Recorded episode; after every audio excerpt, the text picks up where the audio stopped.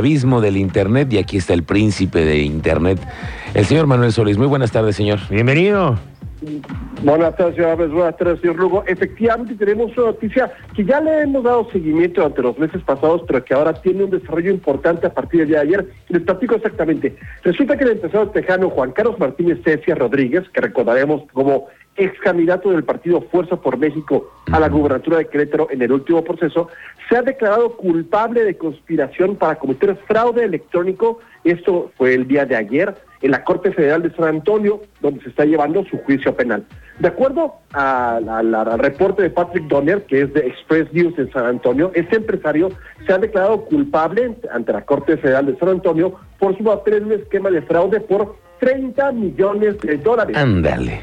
Juan Carlos Martínez César Rodríguez, ahora de 53 años, se declaró culpable a un solo cargo de conspiración para cometer fraude electrónico en la primera semana de este juicio, que se esperaba que durara al menos dos semanas ante el juez de distrito Fred Beery. Como parte de la declaración de culpabilidad, se retiraron otros 15 cargos de fraude electrónico. O sea, dijo, sí soy culpable de uno y a cambio de eso se le quitaron otros 15 cargos que estaban todavía por demostrar. Recordemos que Martínez eh, había estado viviendo en Houston con su familia y se postuló para gobernador de Querétaro apenas del 2020. Esta persona se, publicaba, se publicitaba a sí mismo y a la empresa Overworks, de la que era copropietario, con inversores mexicanos para que puedan obtener visas E2 para poder ingresar legalmente a Estados Unidos. Estas visas permiten a algunos ciudadanos extranjeros permanecer en Estados Unidos para administrar un negocio si realizan una inversión sustancial en ese negocio y cumplen con otros requisitos. Overworks, esta empresa, operaba como una empresa que se llama Reno Pro Truck Outfitters. Es una empresa de accesorios de camiones y revestimientos para cajas, ¿no? Martínez había engañado a más o menos 120 personas para que cada uno invirtiera alrededor de 175 mil dólares por empresa por persona en esta empresa Rino Pro para que puedan calificar para una visa E2.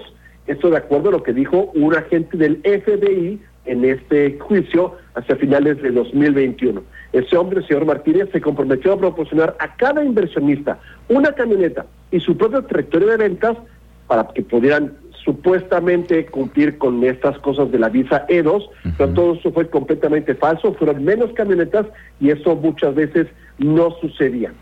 La necesidad de continuar atrayendo inversionistas fue clave en este fraude, de acuerdo a lo que dijeron los fiscales en la acusación. El señor Martínez se enfrenta, pues, siete y medio años de prisión y una multa de 250 mil dólares.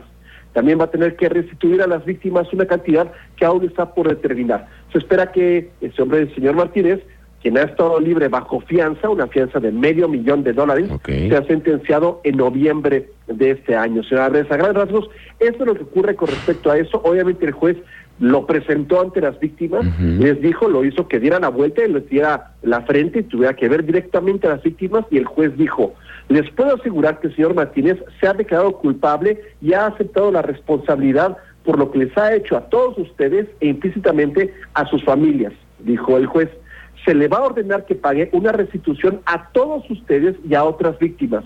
Si hay o no activos para cubrir esta restitución, el juez no lo sabe porque dice que hubo mucho movimiento de dinero. Y es cierto, esta empresa Overworks apenas en febrero de este año se declaró en la bancarrota.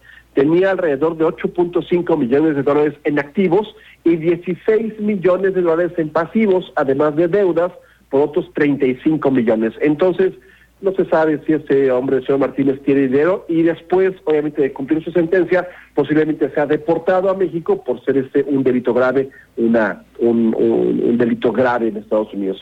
Vaya, vaya, lo que nos vamos enterando de nuestro ex candidato a gobernador, en qué líos estaba metido y está metido con la justicia norteamericana. Qué bueno que le hemos dado seguimiento, señor Solís, porque hasta el día de hoy ya nos encontramos con este momento en donde él se ha declarado culpable. Entonces, tenemos hoy a nuestro ex candidato a gobernador en la lupa por, toda, por parte de las autoridades y el FBI, ¿no? Efectivamente, y nada más eh, esperando ahora, pues precisamente la sentencia que será en el mes de noviembre, obviamente se encuentra en libertad de Estados Unidos todavía por la fianza que dejó para esto, pero ya el proceso ya se ha definido a partir de que se declaró su culpabilidad. Él aceptó su culpabilidad y ahora tendrá que cubrir obviamente este tiempo de cárcel y después obviamente pagar todo lo que todo lo que supuestamente se ha se ha movido de forma ilegal de manos. Entonces, este juicio todavía le mantendremos informados si hay otras, otras, eh, una vez que se haga la sentencia o sea alguna cosa nueva, te lo diremos, pero por lo pronto es un paso muy definitivo, pues ya precisamente a que ese ex candidato tenga que enfrentar la justicia pues allá en el norte. Muy bien, señor Solís, te agradezco mucho este, esta actualización para estar enterados de lo que pasó con nuestro ex candidato gobernador.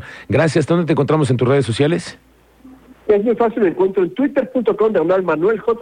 J, twitter.com de Aunal Manuel J. J. Y también en breve tendremos ese artículo de Expreso todo para que lo podamos compartir. Correcto, gracias. Muy buenas tardes. Gracias.